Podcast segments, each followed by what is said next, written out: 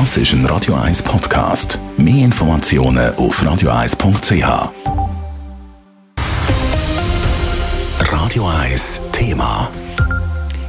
Während die Corona-Erstimpfungen nicht mehr so beliebt sind, ist seit Tagen in aller Munde die Boosterimpfung, also die dritte Impfdosis zur Auffrischung vom Impfschutz. Seit letzter Woche gibt es die Impfung, die Boosterimpfung im Kanton Zürich und sie ist beliebt. Im Moment gibt es die Auffrischung nur für Leute über 65, aber bald soll es den Booster für alle geben. Es berichtet Elena Wagen.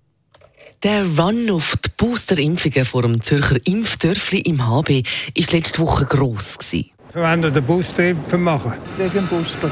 Booster. Boosterimpfung. Wir haben die dritte Impfung. Die dritte Boosterimpfung. Auch eine Boosterimpfung. Darum sind wir da. Möglich ist der Booster, wenn die letzte Corona-Impfung mindestens ein halbes Jahr her ist. Das ist mittlerweile auch schon bei Jüngeren so, aber Leute unter 65 haben nach wie vor keinen Zugang zum Booster. Das ändert sich aber bald, hat Christoph Berger heute vor den Medien erklärt. Er ist Präsident der Eidgenössischen Impfkommission. Bei der Empfehlung zur Auffrischimpfung behält Personen über 65 klar erste und höchste Priorität.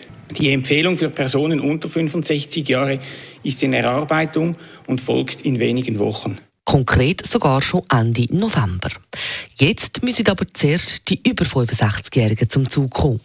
Bei diesem Vorgehen wird aber Kritik laut, mit so viel Effort will der Bund seit einem halben Jahr die Leute zum Impfen bringen. Und jetzt, wo das Interesse da wäre, bremst man Impfwillige aus. Wieso also nicht einfach gerade für alle zulassen?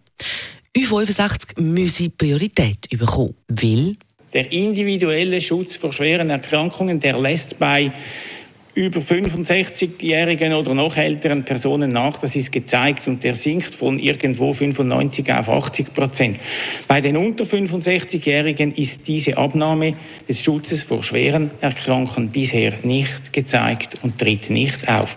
Booster sind darum besonders wichtig für den Winter, der jetzt kommt. Aber es fehlen immer noch Erstimpfungen, ergänzt Christoph Berger weiter. Mit diesen steigenden Fallzahlen im Nacken schaut er mit Sorgenfalten auf die nächsten Monate. Im Moment aber sehen wir einem Winter entgegen mit einer vom Bund vorausgesagten Belastungsprobe der Gesundheitsversorgung.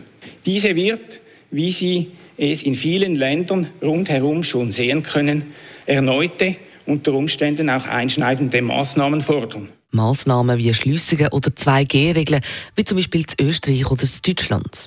Die wirksamste Maßnahme gegen die Pandemie sei und bleibe immer noch die Corona-Impfung. Elena Wagen, Radio 1. Radio 1 Thema. Jederzeit zum Nachlesen als Podcast auf radio1.ch.